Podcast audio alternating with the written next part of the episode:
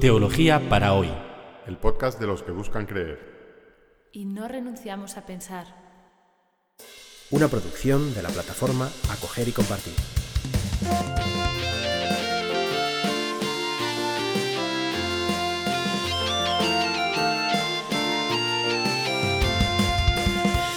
Bienvenidos al episodio 15 de Teología para hoy, en el que vamos a seguir comentando el Evangelio según San Marcos. Hoy queremos cubrir eh, los versículos 14 al 39 del capítulo primero. Y el título de este episodio es El reino ya está aquí. Después de la escena del bautismo, si se acuerdan del episodio pasado, en el que Jesús es presentado como Hijo de Dios y portador del Espíritu, y tras ese breve episodio eh, de dos versículos sobre las tentaciones de Jesús, pues Jesús está listo, listo para empezar su eh, misión, su, actividad. Y es lo que nos va a contar hoy el Evangelio según San Marcos. Leamos los versículos 14 y 15. Tras ser arrestado Juan, vino Jesús a Galilea proclamando la buena noticia de Dios y diciendo, se ha cumplido el tiempo y se ha acercado el reino de Dios. Convertíos y creed en la buena noticia. La encarcelación de Juan marca el momento en el que Jesús decide emprender su propia misión, en la tierra en la que se había criado, Galilea. Y Marcos nos ofrece una síntesis de cuál era su mensaje. Se ha cumplido el tiempo y se ha acercado el reino de Dios. Convertíos y creed en la buena noticia. Este es un resumen muy resumido de las cosas que Jesús decía. Y, como está tan comprimido, merece la pena que lo descomprimamos un poquito. La primera parte de este mensaje dice, se ha cumplido el tiempo y se ha acercado el reino de Dios.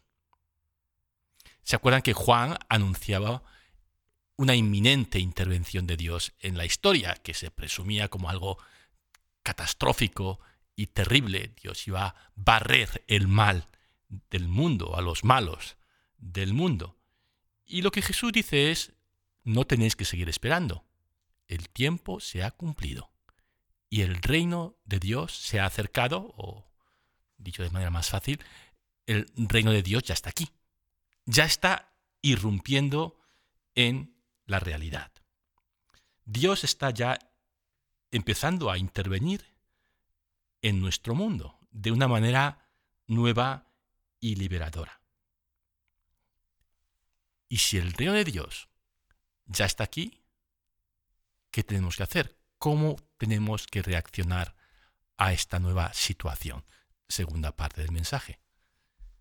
Convertíos y creed en la buena noticia.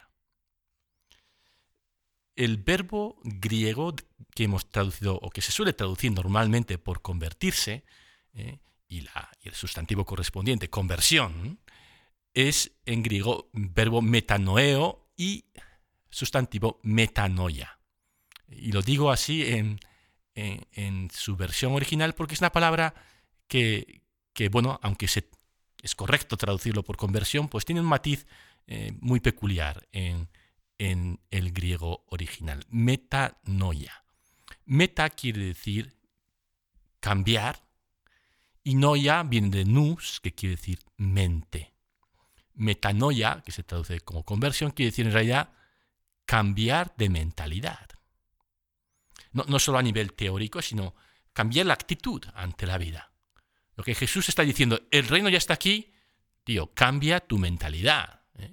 Cambia tu actitud ante la vida, porque está sucediendo algo radicalmente eh, importante y, y sorprendente.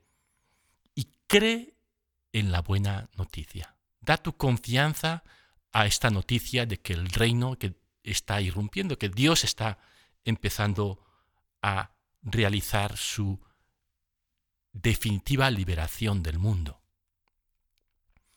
Y, lo que nos va a narrar el Evangelio a continuación es, es la realización de este mensaje. Este mensaje es como, como el título que nos dice, y esto es lo que va a pasar a partir de ahora, Dios, Jesús va a, a ser el que va a permitir que Dios eh, irrumpa en el mundo. A través de la vida de Jesús, Dios irrumpe en el mundo. El reino está aquí. ¿Y qué va a pasar ahora? Que, que el reino está aquí. ¿Cuáles van a ser las primeras medidas que se van a tomar en este nuevo régimen? Vamos a leerlo. Y pasando Jesús junto al mar de Galilea vio a Simón y a Andrés, el hermano de Simón, echando la red en el mar, pues eran pescadores. Y les dijo Jesús, Venid conmigo, y os haré pescadores de hombres. E inmediatamente, dejando las redes, le siguieron.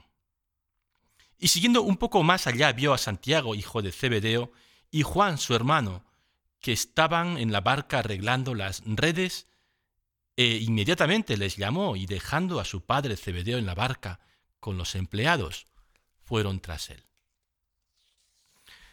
Choca, ¿no? El anuncio de la irrupción del reino y luego esta escena tan cotidiana. Un lago y a la orilla algunos pescadores haciendo su faena. Y Jesús que pasa y llama a cuatro hombres a seguirle.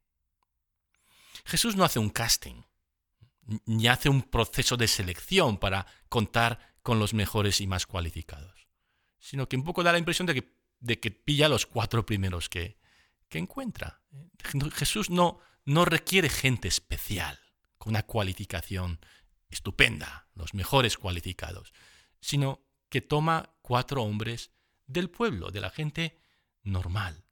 Y, esta es su primera medida eh, como el, el introductor en el mundo del reino de Dios. ¿Se acuerdan lo que dijimos en los episodios primeros, primeros del podcast cuando hablábamos de la revelación y de la fe?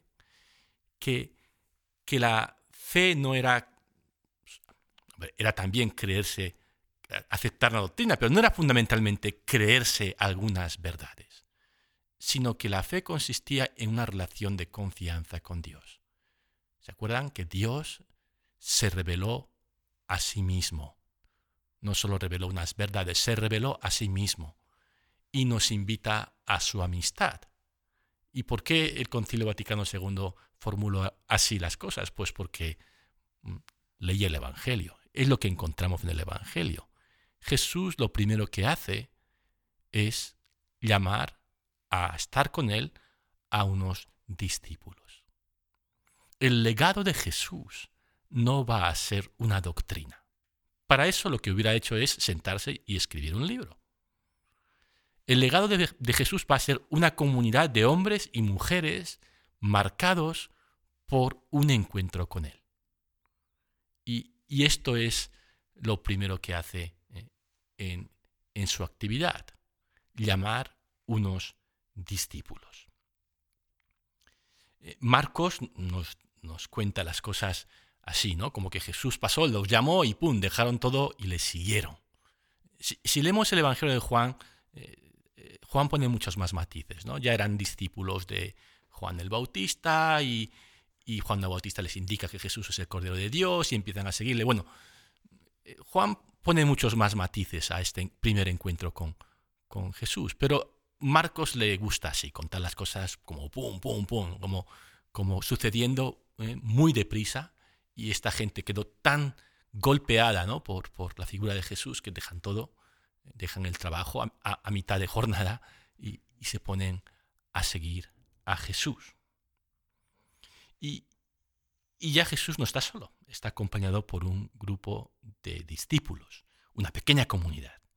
Y, lo próximo que Marcos nos va a contar es un día en la vida de Jesús. Nos va a contar, pues, ¿Cuáles eran las cosas que hacía Jesús eh, en, un, en 24 horas? Para presentarnos así, pues, y cómo, cómo de, qué, de qué iba Jesús, cómo, cómo, cómo actuaba Jesús. Bueno, pues Jesús era una persona que hacía cuatro cosas, nos va a decir Marcos. Enseñar, expulsar demonios, curar y rezar. las cuatro actividades de Jesús que nos lo va a contar en los versículos siguientes. Vamos a con, con las dos primeras actividades, eh, leyendo los versículos 21 al 28. Y entraron en Cafarnaúm, e, e inmediatamente, entrando en la sinagoga en sábado, enseñaba y se asombraban de su enseñanza, porque les enseñaba como teniendo autoridad y no como los escribas. E inmediatamente estaba en su sinagoga un hombre en espíritu impuro y gritaba diciendo, ¿Qué hay entre nosotros y tú, Jesús Nazareno? ¿Viniste a destruirnos? Sé quién eres, el santo de Dios. Y Jesús le reprendió diciendo, Cállate y sal de él. Y sacudiéndole el espíritu impuro y dando un fuerte grito, salió de él. Y se asombraron todos y discutían entre sí diciendo, ¿qué es esto? Enseñanza nueva con autoridad. Hasta los espíritus impuros les manda y le obedecen. Y propagó y se propagó la voz enseguida por todas partes en toda la región de Galilea. Jesús entra en Cafarnaún, que es un pueblecito de pescadores a orillas del lago de Galilea, y entra en la sinagoga en sábado. Recordemos que Jesús no era cristiano, no iba a misa los domingos, iba a la sinagoga los sábados. Y eh, allí predica o enseña. ¿Mm? Eh, los judíos de esta época solo tenían un templo, que era el templo de Jerusalén, el único lugar donde se podía dar culto a Dios. Y el culto a Dios así, con mayúsculas, era ofrecer sacrificios de animales en el altar. ¿eh? y esto solo se podía realizar en el gran templo que se encontraba en Jerusalén. Y en todos los demás pueblos y ciudades, pues lo que había eran sinagogas, que eran casas de estudio y oración. Eran lugares donde se juntaba la gente del pueblo el sábado a escuchar las lecturas del Antiguo Testamento, lo que nosotros llamamos el Antiguo Testamento, la ley, los profetas, y bueno, pues compartir esa, esa, enseñanza. Y allí cualquier, cualquier eh, adulto judío podía hablar. No, no, no había sacerdotes en, en, la sinagoga. Los sacerdotes estaban en el templo de Jerusalén. En las sinagogas podía hablar cualquiera, aunque, bueno, especialmente hablaban los, la gente letrada, la gente eh, que sabía leer y escribir y conocía las escrituras. Eh, gente que recibe el nombre de escribas, en, griego, grammateus, gente de letras. Jesús hace su derecho o ejerce su derecho de hablar en la sinagoga y habla, pero no habla como los escribas, ¿eh? porque los escribas derivaban su autoridad de, otros escribas y de las citas y de su estudio y de este ha dicho esto y aquel día ha dicho eso otro. y Jesús no, Jesús habla como como si supiera de primera mano quién es Dios. Jesús, Jesús tiene una autoridad que asombra. Habla, habla apoyándose en sí mismo y en su peculiar relación con Dios. Y la gente pues se queda asombrada. Enseñanza nueva y con autoridad. Lo siguiente que sucede en este, en este sábado, en esta sinagoga en Cafarnaún, es, es bastante más exótico. Es que un endemoniado empieza a gritar.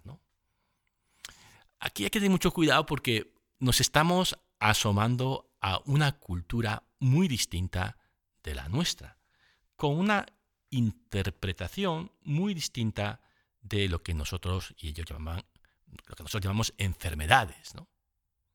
Nosotros cuando alguien tiene fiebre decimos, uy, este tiene un virus. ¿Mm? Si, si viniera en un viaje en el tiempo una persona de aquella cultura, o un viaje en el espacio, ¿eh? porque hay gente que todavía vive en, este tipo de culturas precientíficas, y, y nos oyera hablar, ¿no? ¿Un virus? ¿Qué es un virus? Pues un virus pues son unos micra, unas cosas pequeñísimas que son vida, aunque no son exactamente vida, y que se replican por millones en nuestro cuerpo y producen como reacción la fiebre. Uy, qué miedo, ¿no? Un virus. Yo que pensaba que solo tenía un espíritu. Es decir, eh, ellos entienden que los males que afligen a las personas los provocan los espíritus. Y, bueno, mm, tienen sus propia, su, propia, su propia forma de, curar a, esta, a estas, estos síntomas. ¿no? lo importante aquí es que Jesús tiene el poder de expulsar el mal de que Jesús tiene la capacidad de devolver las personas al control de su vida, de, ser ellas mismas. Y, es lo que sucede en, en esta escena. Fijémonos en lo que nos cuenta Marcos.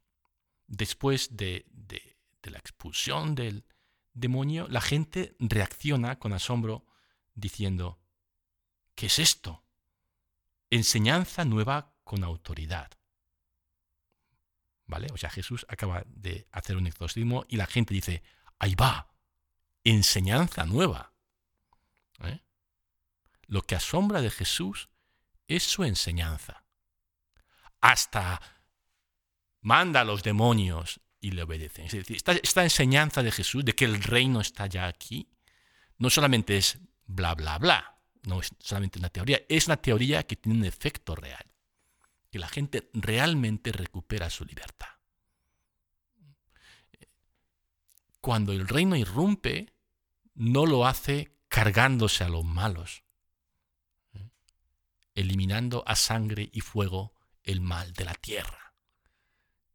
Cuando el reino irrumpe, aquellas personas que están afectadas por el mal recuperan su libertad enseñanza nueva y con autoridad. Hasta a los espíritus inmundos los manda y le obedece. Cuando el reino irrumpe a través de Jesús, los hombres y mujeres que habían perdido la libertad la recuperan. Y vamos con la tercera de las actividades de Cristo, las curaciones.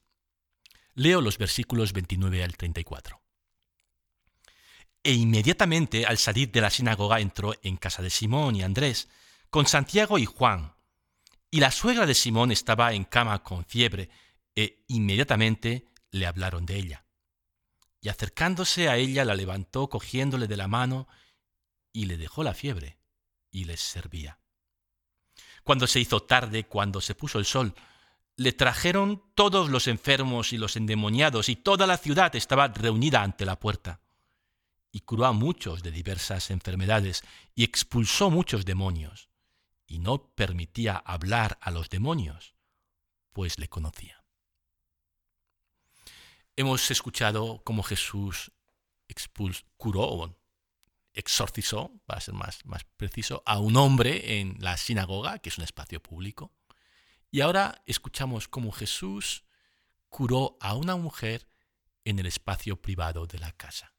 E, esto es algo que los evangelios hacen de vez en cuando, ¿no? Cuentan algo que pertenece al mundo del varón, de los hombres, y luego cuentan otra cosa parecida o paralela en el mundo de la mujer. Es una especie de, lenguaje inclusivo, pero mucho más sutil, ¿no? En de decir señores y señoras, eh, diputados y diputadas, eh, ciudadanos y ciudadanas, ¿no? como dicen ahora los políticos, Jesús hace este, este esfuerzo de, visibilizar a la mujer, el mundo de la mujer, de, de utilizar esta, esta, este lenguaje inclusivo eh, de una manera pues bastante más sutil.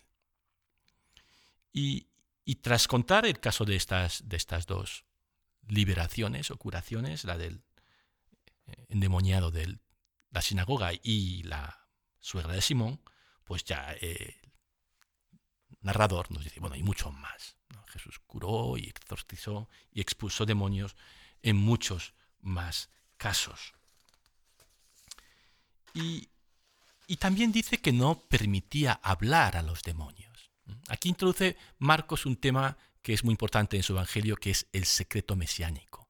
Jesús manda callar sobre su identidad mesiánica no solo a los demonios, sino más adelante también a las personas. ¿Y por qué? Bueno, de esto hablaremos más tarde, porque ya eh, nos estamos alargando mucho en este episodio. Vamos con el último pasaje de, de hoy. Versículos 35 al 39. De madrugada, mucho antes de que saliera el sol, se levantó y salió a un lugar deshabitado y allí rezaba. Y le buscaron Simón y los demás y lo encontraron y le dijeron, Todos te buscan. Y les dijo, Vámonos a otra parte, a los pueblos, a los demás pueblos, para predicar allí, que para esto he venido. Y fueron predicando por las sinagogas, por todas las, por toda la Galilea y expulsando a los demonios. Cuarta actividad de Jesús. Cuarta actividad cotidiana de Jesús, la oración. Santa Teresa de Ávila, cuyo centenario estamos celebrando en este año 2015, eh, definía la oración como tratar de amistad, estando muchas veces tratando a solas con quien sabemos nos ama. Esta descripción le pega muy bien a lo que Jesús está haciendo en este pasaje del Evangelio. Tratar con Dios a solas. Y tratar, pues, como un hijo a su padre, o como dice Santa Teresa, como amigo.